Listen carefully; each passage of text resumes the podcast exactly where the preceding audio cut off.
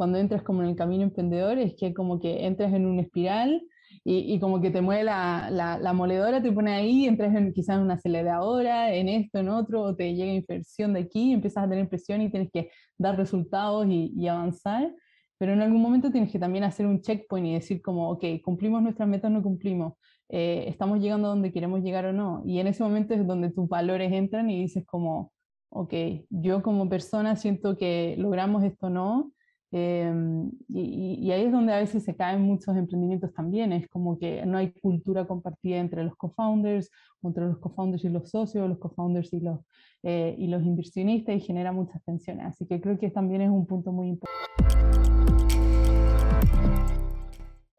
Hola, ¿qué tal amigos? Bienvenidos a un episodio más del podcast Bien Emprendiendo. Mi nombre es Héctor Garza y como siempre me encuentro muy contento de estar una semana más eh, trayendo lo mejor del emprendimiento científico de Latinoamérica.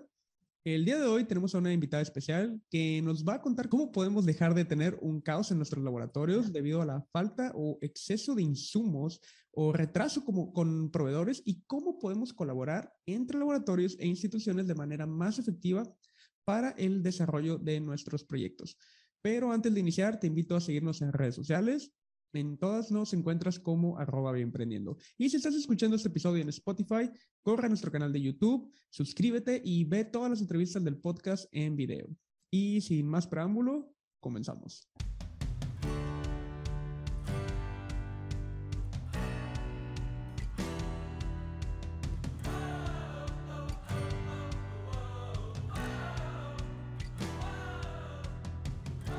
Bien amigos, eh, ya estamos eh, con nuestra invitada del día de hoy. Ella es Natalia Rodríguez y es cofundadora de LabNetics. Bienvenida Natalia y es un gusto tenerte en el podcast. Muchas gracias Héctor, es un gusto estar acá. Muy bien, ¿no? Pues el, el gusto es, mío, es mío. Y muy bien, Nat, eh, ¿estás lista para darnos tu elevator pitch y decirnos qué es LabNetics? Sí, claro, tuviste una muy buena introducción y, y la verdad es que LabNetics inició con ese y hoy se ha transformado en una plataforma de, de, servicios para la comunidad científica, para investigación y desarrollo, eh, tanto para académicos como para emprendedores y empresas. Y ahí estamos hoy en día ofreciendo eh, una parte que fue como nació la empresa, que, que, es esta plataforma colaborativa que tenía un enfoque, que tiene aún hoy un enfoque en, en, en la gestión de los recursos y en la colaboración a partir de esto eh, gestión de inventario sobre todo dentro de los laboratorios eh, y, con este espíritu de que los investigadores puedan acceder a más recursos y también compartir cosas que quizás iban a desechar eh, o que no se están aprovechando, por ejemplo, equipamiento que, que se ocupa muy arduamente durante un proyecto, pero que luego queda ahí un poco varado y, y, podría haber otras personas que quieren usarlo. Entonces, un poco con ese espíritu iniciamos y hoy hemos crecido a que esta plataforma es una parte de, de lo que es LabNetings hoy, como la parte colaborativa que le decimos. Em, tenemos una cuenta gratuita, abierta, para que esto sea de muy simple uso para todos. Y, em, y por el otro lado, abrimos hace, hace menos de un año, eh, de hecho hace un par de meses, el, eh, eh, la nueva plataforma, que es una plataforma de servicios. Estamos hoy en marcha blanca y, la, la, parte de servicios se enfoca en facilitar la prestación de servicios científicos eh, desde la academia y también desde otros laboratorios como puede ser desde la industria o emprendedores que tienen un pequeño laboratorio y quieren tener un flujo de ingresos alternativo y puedan prestar ciertos servicios de análisis o arriendo de equipo a, a empresas u otros a otras personas en el medio que necesiten esos recursos en el fondo. Así que estamos un poco eh, en esas dos partes y tratando de facilitar la vía de, de la investigación y desarrollo en general. Entonces son dos problemáticas las que están abordando de manera distinta. Sí, tal cual. Ok. ¿Y qué dificultades, hablando de la parte colaborativa, ¿no? Por ejemplo, eh, me surgen algunas preguntas como las dificultades que puedan llegar a tener eh, por el intercambio de reactivos o equipos, sobre todo equipos entre laboratorios, eh, más que nada eh, porque son, son costosos y se encuentran dentro de un inventario institucional. Digo, yo sé que esa parte a lo mejor no les corresponde como tal a ustedes, pero no sé, pienso que a lo mejor eh, algunos usuarios pudieran llegar a hacer algún reclamo, ¿no? Así que, oye, ¿no me han devuelto mi equipo o algo, algo por el estilo? Sí, no, esta es una pregunta que nos tocó responder mucho, incluso antes de que lanzáramos la plataforma en, las fases de validación iniciales. Y, algo que vimos es que probablemente las colaboraciones como se iban a dar y como hemos visto también hoy en día cómo se da el interés por la plataforma, tiene que ver con las comunidades naturales que hay en ciertos ecosistemas. Entonces, tenemos campus tremendos de una universidad donde hay facultades que están repartidas en distintos edificios y cada una tiene sus propios departamentos. Y muchas veces dentro de esa misma comunidad no conocen todos los recursos que tienen. Entonces, Sí puede haber colaboración fuera de este campus si es que hay interés, puede, puede haber colaboración a distintos niveles. Siempre decimos que es más que recursos, también es conocimiento, es la capacidad de tener quizás eh, intercambio en que tú vas al laboratorio, pero ellos saben cómo utilizar este equipamiento, te pueden capacitar en esto también, y eso también facilita que tú hagas un uso efectivo de, de, de esto para tu investigación. Em, y, por el tema de, cómo se da esta dinámica, tiene que ver dependiendo de las condiciones que tiene como cada privado, digamos, o sea, cada individuo, institución o laboratorio que sea dueño y responsable de ese equipo o, e, esos materiales. Em, y para esto hemos contemplado dentro de la plataforma también condiciones. Entonces, eh, uno figuran como condiciones de bajo qué condición quiero yo colaborar o si, si es que lo estoy abriendo eh, sin condiciones en el fondo al público, sin, sin esperar nada a cambio. A veces hay eh, condiciones de intercambio, o sea, yo te presto esto, pero luego tú me lo devuelves. Sobre todo para la parte de reactivos es muy, muy interesante porque pasa mucho en la región, es que a veces estamos muy lejos de donde vienen los reactivos y donde están los proveedores basados y, y demoran un par de semanas o a veces meses. E incluso para el tema de equipos puede durar un año en que llegue un equipamiento a tu laboratorio, a pesar de que ya tienes el financiamiento y todo, que ya es un desafío.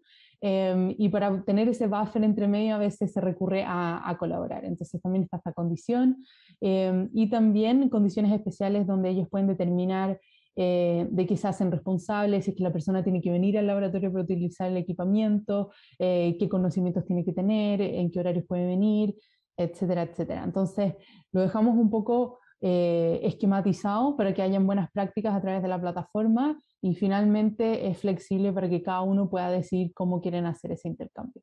Ay, genial, así se evitan también muchos problemas. Este, Tal cual. ¿Cuántos usuarios tienen en la actualidad y de qué países son? Bueno, hoy en día no, estamos más que nada en Chile.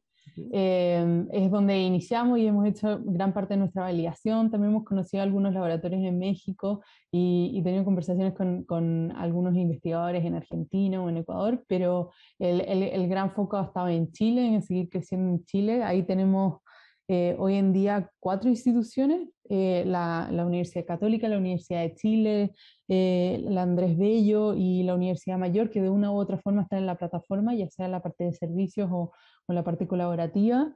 Em, tenemos más de 100 usuarios y, también, em, que, es la parte que me gusta decir más, que tenemos más de 200 eh, materiales puestos a disposición a través de la plataforma y, más de 50 equipos también que se pueden eh, solicitar. Y, y, estas son como parte de nuestras métricas, pero también la plataforma tiene un gran valor y, lo vimos eh, en un inicio en la parte de gestión, o sea, que ellos puedan eh, tener un inventario efectivo para sus reactivos, sus materiales. Vimos que era una, como un gap muy grande que había, sobre todo en la comunidad científica, en que a veces ciertos temas o, no hay una presión real por, por tener trazabilidad o por tener eh, eh, quizás protocolos más estrictos que en ciertas industrias o para ciertos fines son necesarios, como si uno está haciendo investigaciones, que son las investigaciones previas y los fundamentos para una vacuna o para un eh, producto farmacéutico. Eh, cuando estamos haciendo ciencia básica, muchas veces uno opera según lo que uno necesita y quiere y las prácticas que ya se ocupan en el laboratorio no necesariamente son las mejores. Así que también tenemos como esa parte y eso puede ser privado, el laboratorio lo usa sin, sin, eh, sin tener que compartir ni hacer disclosure de todo lo que tiene adentro. ¿Y cómo ha sido la, la, respuesta de los usuarios que ya, que ya están pues, usando este servicio?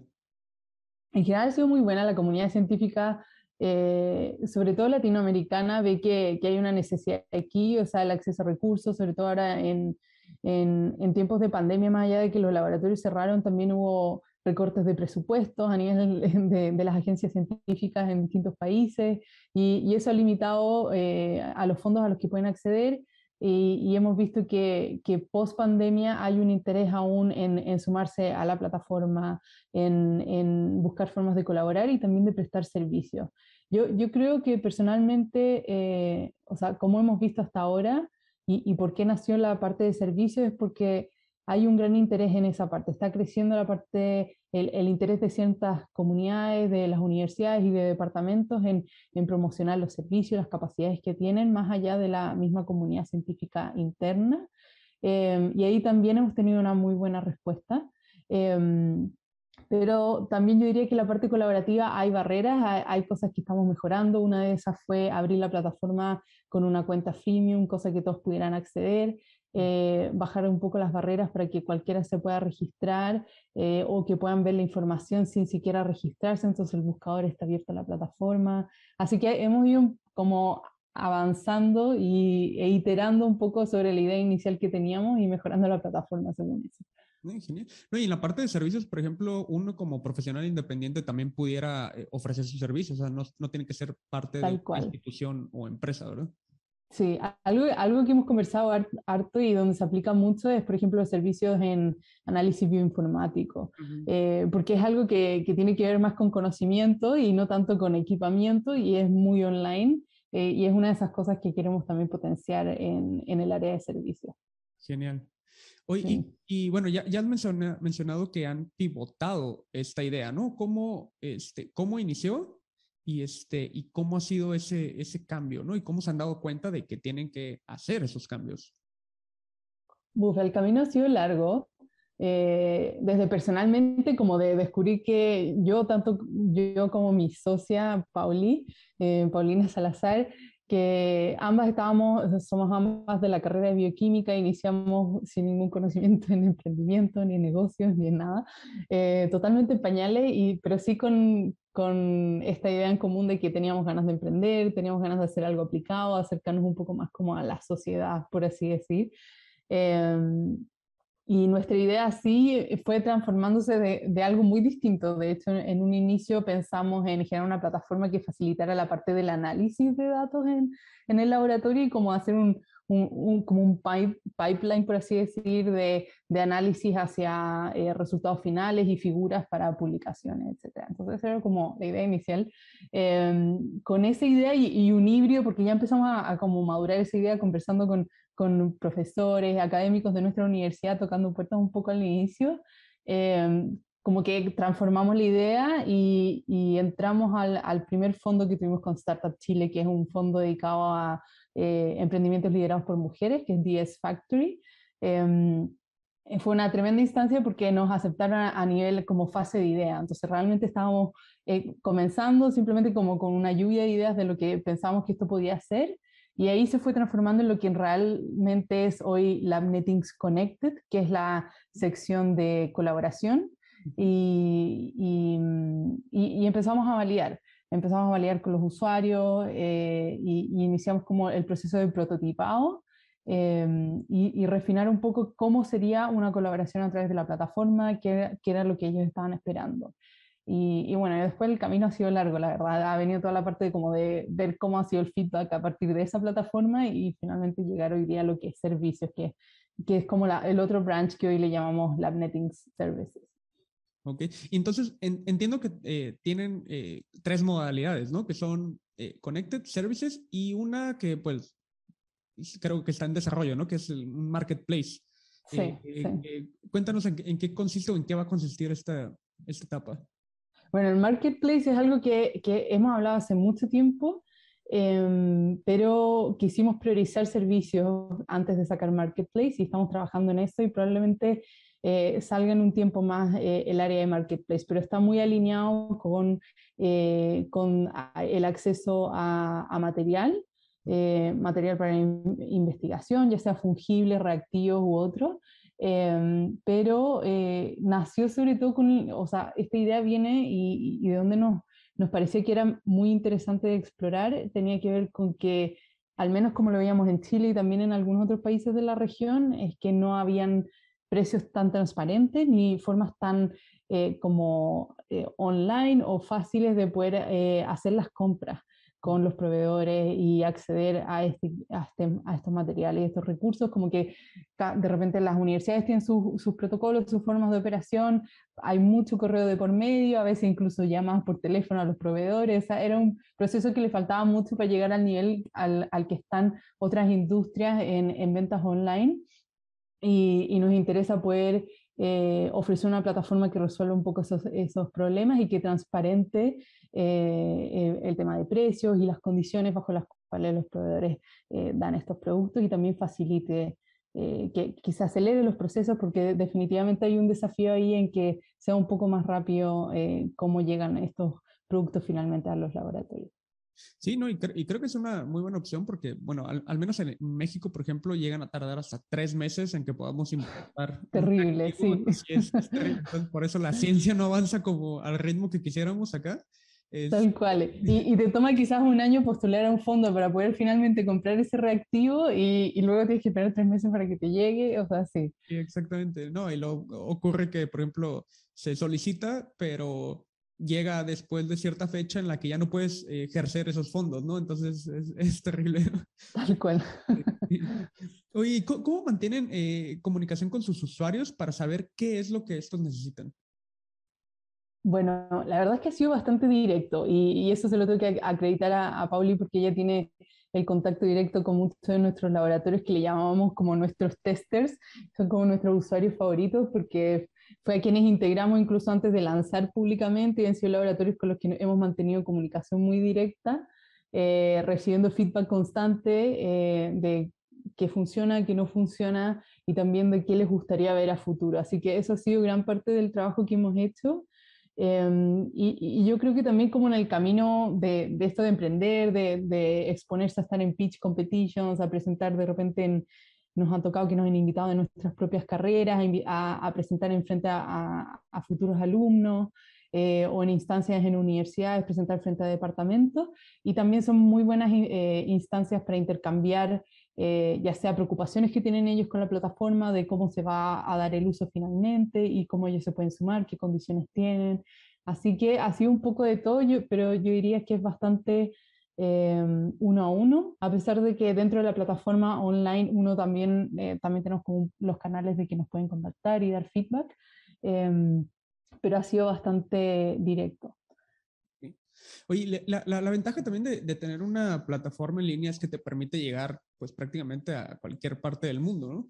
Tal cual. ¿Cómo son sus planes para este, entrar a otros mercados fuera de Chile?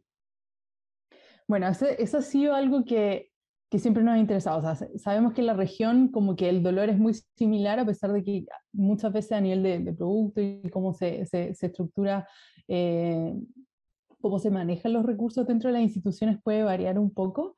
Eh, si vemos que la necesidad era, era compartida.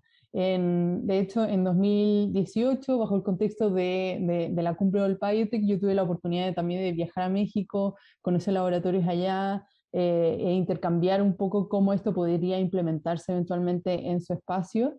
Em, y en base a ese tipo de intercambios hemos podido mejorar la plataforma. De hecho, una de las cosas más significativas, yo diría que hemos hecho ha sido em, abrir la plataforma a la cuenta gratuita, cosa que no hayan barreras en las formas de pago y porque también siempre fue parte de nuestro espíritu es que no fuera una barrera poder colaborar. Em, así que estamos muy contentas de eso, que, que es algo que pasó recientemente. Y, y también hemos agregado mm, este mes, es algo muy reciente, eh, la traducción al inglés. Así que pronto esperamos poder promover en otros países que no hablan español, porque la plataforma está en español hoy en día, eh, a que también la puedan utilizar, ya sea desde Brasil o, o, en Norteamérica, etc. La verdad es que eh, es fácil decirlo, pero obviamente van a haber muchos esfuerzos detrás de esto para poder llegar a esos lugares y también probablemente acomodarnos a la realidad que tienen estos ecosistemas. Qué bien, qué bien. Eh, Nat, también actualmente también te, desempeñas dentro del Banco Interamericano de Desarrollo, realizando un papel pues, fundamental como consultora en biotecnología. Eh, sí, cierto. cuéntanos un, un, eh, un, poco más de la importancia de lo que haces y cómo esto también eh, puede ser una opción para jóvenes que estudian carreras científicas y buscan alternativas a la academia. Wow, ok, sí, esto es, Ha, sido muy interesante, la verdad que ha sido un viaje muy interesante con el, eh, con el banco como consultora, no sé si un trabajo tan fundamental, pero ha sido muy interesante eh, para aprender personalmente para mí. Eh, me, me, contrataron en un inicio como consultora para un poco dar, dar el puntapié inicial a un proyecto que, que, ha sido uno de los proyectos iniciales dedicados full a, o, directamente al tema de bioeconomía dentro del banco. No, no es el único, pero sí Em, sobre todo en el área de ciencia y tecnología, ha, dado pie a, otros proyectos a partir de esto y, ha sido una, una, experiencia muy interesante. Em, y eh, como parte de, de, bueno, quizás contando un poco lo que estamos haciendo ahí, estamos eh, como conociendo un poco así un, proyecto en su inicio exploratorio, de conocer qué oportunidades y necesidades existen en la región eh, para poder promover la bioeconomía, o sea, a nivel de emprendimiento, a nivel de financiamiento, a nivel de políticas, de regulaciones, qué cosas están limitando o podrían ayudar a futuro a que esto se desarrolle mejor. Así que he aprendido un montón con esto. Eh, personalmente lo, lo recomiendo mucho a quienes les interesa el camino, ya sea de las de las políticas públicas o, o, de la consultoría y, y, un poco de como ver eh, ciertos temas a nivel más macro, a nivel nacional. Eh, ha sido muy interesante para mí explorar cómo cada país, por ejemplo, aborda y desde cómo define la bioeconomía hasta cómo la aborda. Eh, para nosotros desde, desde la división en la que estamos trabajando es un gran ejemplo cómo Europa ve la bioeconomía en el sentido de que siempre está muy ligada a la ciencia y la tecnología Em, y, nos parece que, que, o sea, y hemos tratado de encontrar qué, qué, cosas se pueden avanzar en la región. En ese sentido, hemos tenido muchas oportunidades de conversar con empresas em, y, y, la verdad es que hay muchos cruces, quizás es que puedo compartir un poco más. Em, hay, hay, cosas que, que, las he visto desde LabNetings como emprendedora, que es como estar en el otro lado de la mesa y que ahora las veo desde un poco los ojos del, del policymaker o del, del regulador que tiene que estar eh, pensando en cómo ya sea se promueven estas empresas o se promueven ciertas prácticas o se, o se cuida que ciertas cosas no se, em, eh, o malas prácticas no se, no se perpetúen, etc. Entonces ha sido interesante, es como cambiar de switch, cambiarte de, del lado de la mesa o, del lado de la cara de la moneda eh, y, y empezar a pensar cómo se ven las cosas desde la perspectiva pública, eh, sobre todo por el trabajo que hace el banco, que trabaja directamente en gran parte con, con los gobiernos y, y, no solo con, con empresas u organizaciones eh, de otro tipo. Muy bien. Y bien, este, ya en la, en la parte de, de, historia de, de LabNettings, bueno, ya nos contabas un poco, ¿no? De cómo nace esta idea, este, cómo la fueron validando, pero pues además, eh, algo importante para que LabNettings surgiera es que debes de saber programar, me imagino. Sí, sí, sí. Eh, ah, dime. Perdona, no, no sé si querías preguntar algo más. Sí, este, te iba a preguntar precisamente de dónde nace esa curiosidad y, y, que nos cuentes, o sea, por qué es tan importante desarrollar eh, habilidades de programación hoy en día, sobre todo aunque estemos en, en, en, el área de investigación, que estemos en carreras científicas. Bueno, me encanta la pregunta porque la verdad es que soy muy partidaria de que nos faltan ciertas habilidades que hay que eh, introducir o, potenciar dentro de los currículums de, carreras científicas. Y dentro de esas es programación. O hoy en día, eh, con el nivel de datos con el que se está trabajando y, la digitalización de la ciencia, hay una necesidad muy grande de manejar al menos ciertos conceptos básicos de programación, ya sea para análisis de datos, que es como lo básico que a cualquier investigador le toca hacer, hasta hacer eh, consultas, poder modelar ciertos sistemas o, moléculas em, o dinámicas eh, a nivel computacional previo a hacer eh, experimentación, por ejemplo, es una tremenda herramienta. en mi caso personal, em, yo, yo un poco abrí los ojos en ese sentido a nivel de pregrado. Em, tomé un curso de, de, bioinformática que estaba como opcional en mi currículum como bioquímica Mm, y, y, me encantó, la verdad lo encontré genial, lo encontré muy útil. Personalmente no era de los que uno considera como computines, que, que ya conocía mucho de los sistemas operativos o, o, algo de, de, computadores. La verdad yo, yo, usaba Word, PowerPoint y sería todo. O sea, entré de verdad de cero y me acerqué al profesor que era el que hacía, dictaba el curso y dije que quería hacer un seminario en su laboratorio para aprender más. Y lo primero que me dice es como, esto era diciembre de, ya no me acuerdo qué año, pero llegué en diciembre y le dije, bueno, quiero hacer esto, quiero hacer como un seminario durante el verano y, un seminario de seis meses que nos da la opción eh, nuestra carrera. Y, me dice, bueno, eh, vuelve en enero y tienes que saber programar en Python y resuélveme este programa, este problema. Me dio como una enunciado y me dijo, ya, tienes que darme como hacer este pequeño análisis que era como analizar el número de palabras en un texto.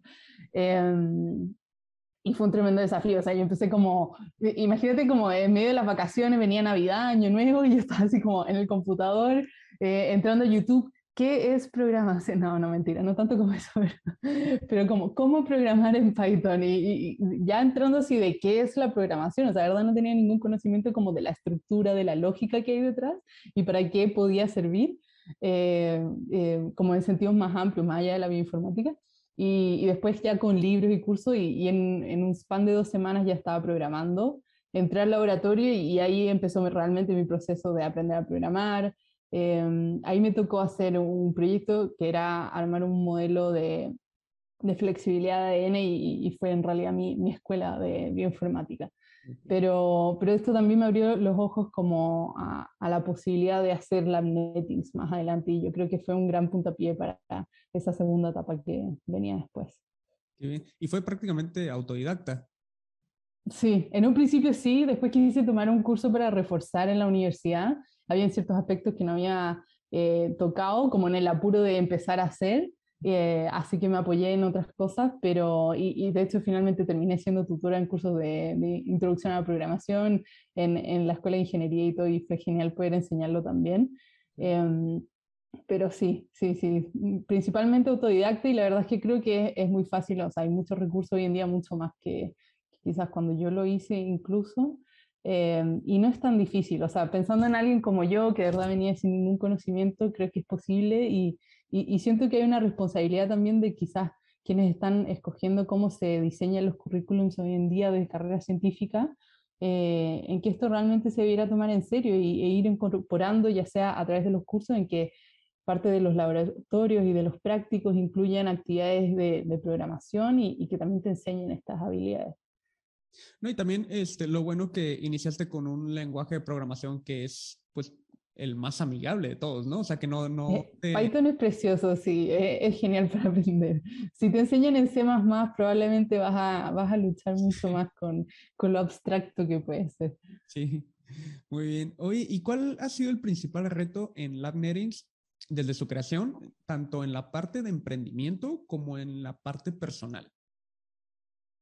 Bueno, ha sido mucho. Yo creo que el, el camino como emprendedor es duro porque sobre todo quizás a los que nos toca, eh, cuando es, eh, en inglés lo dicen muy bien, que es como first time entrepreneur, tienen este concepto que, que encuentro que es muy adecuado porque en realidad la primera vez que eres emprendedor, eh, como que aprendes haciendo, es como eh, construir el avión mientras estás, eh, aprender a construir el avión mientras lo estás volando.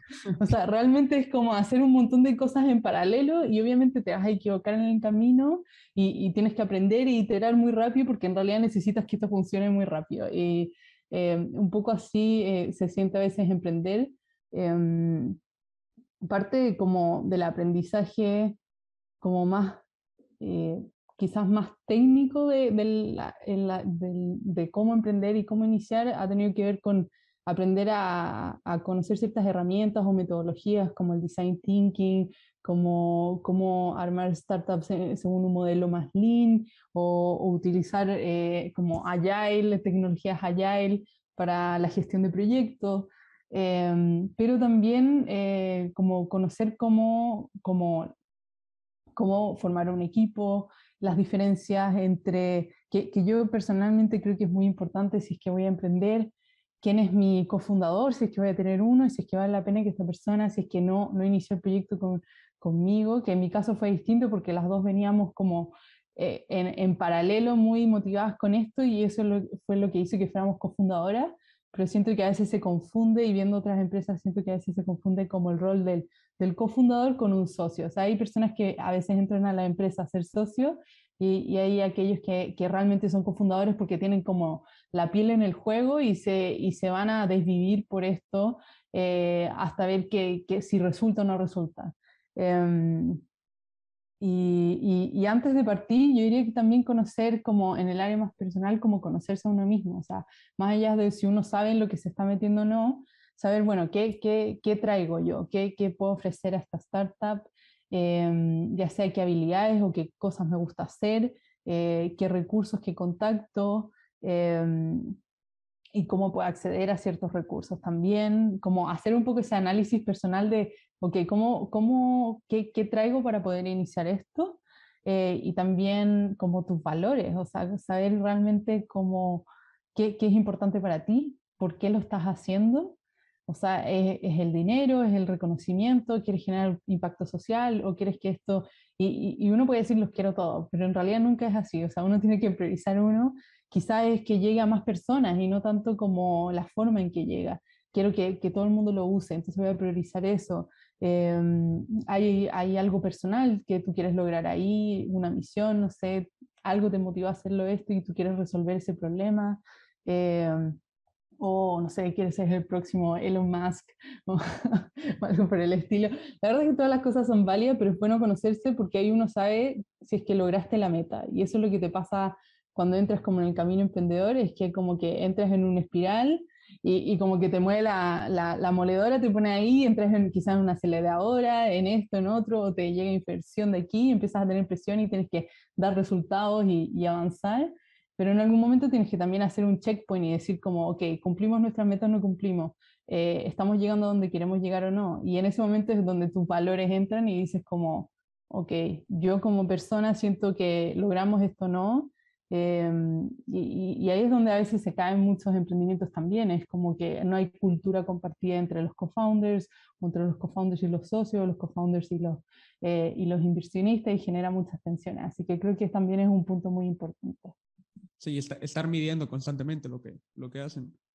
Tal cual, sí, tener metas claras, tener eh, roles claros también. Yo, yo personalmente puedo decir como me da culpa con, con Pauli, las dos veníamos como de la misma carrera y pensábamos que teníamos las mismas habilidades, pero nos tocó un tiempo también descubrir que cada uno tenía habilidades distintas y que podía aportar algo distinto a, la empresa y al, proyecto en sus inicios.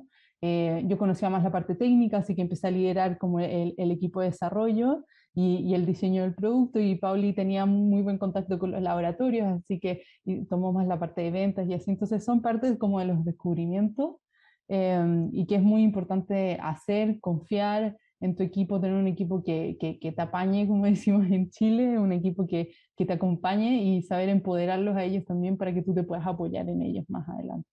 Genial. Oye, y precisamente ahorita mencionabas algo de, construir cosas en paralelo. Y, y aquí también la cuestión es, ¿cómo combinas ambas actividades? O sea, lo que estás haciendo en el BIT con lo que estás haciendo en LabNetings. Bueno, hoy, hoy tengo el rol de, de, directora, así que me toca ver temas más a nivel general, estratégico de, de la empresa y, y Paul y Paulina se, se, hace cargo de la gerencia general de, de la empresa, así que definitivamente no, no tengo el mismo rol ni, ni el, el, mismo peso que antes y, y, así es como puedo seguir con mis actividades con el BID. Eh, en parte también porque estoy viviendo hoy en, hoy en Canadá, por temas personales, quiero también entrar a estudiar y el área de negocios me gustó mucho, así que quiero seguir avanzando como en desarrollar esas habilidades eh, y finalmente en un futuro también poder traer de vuelta ese valor a la empresa y, y, se ha alineado mucho. O sea, yo, yo siento que estoy eh, como trabajando en la misma línea, las cosas que veo en el banco, como comentaba antes, como eh, las limitaciones para el acceso a equipamiento para emprendedores en etapas iniciales, eh, las dificultades en la importación de, de, productos biológicos en la región han sido, han sido temas que, que, ya sé que estamos abordando que, o de los que escuchamos mucho como problemáticas a abordar desde, desde mi trabajo en el banco eh, en el BID y, que a la vez ya podía ver e intuir y, que buscaba un poco resolver a través de la netting. Así que siento que están muy, muy de la mano, pero a la vez, como te decía, como desde lados diferentes de, de la mesa. Muy bien, pues ya estamos llegando casi al final de, de esta entrevista y te quería preguntar quién es un bioemprendedor o bioemprendedora de Latinoamérica que debería entrevistar en el podcast y por qué. Bueno, no, no sé si he visto todos los que ya has entrevistado, así que quizás una recomendación repetida, pero hay un montón de emprendedores que me encantan. Eh, emprendedores, creo que hay emprendedores geniales en la región que están haciendo cosas muy, muy interesantes.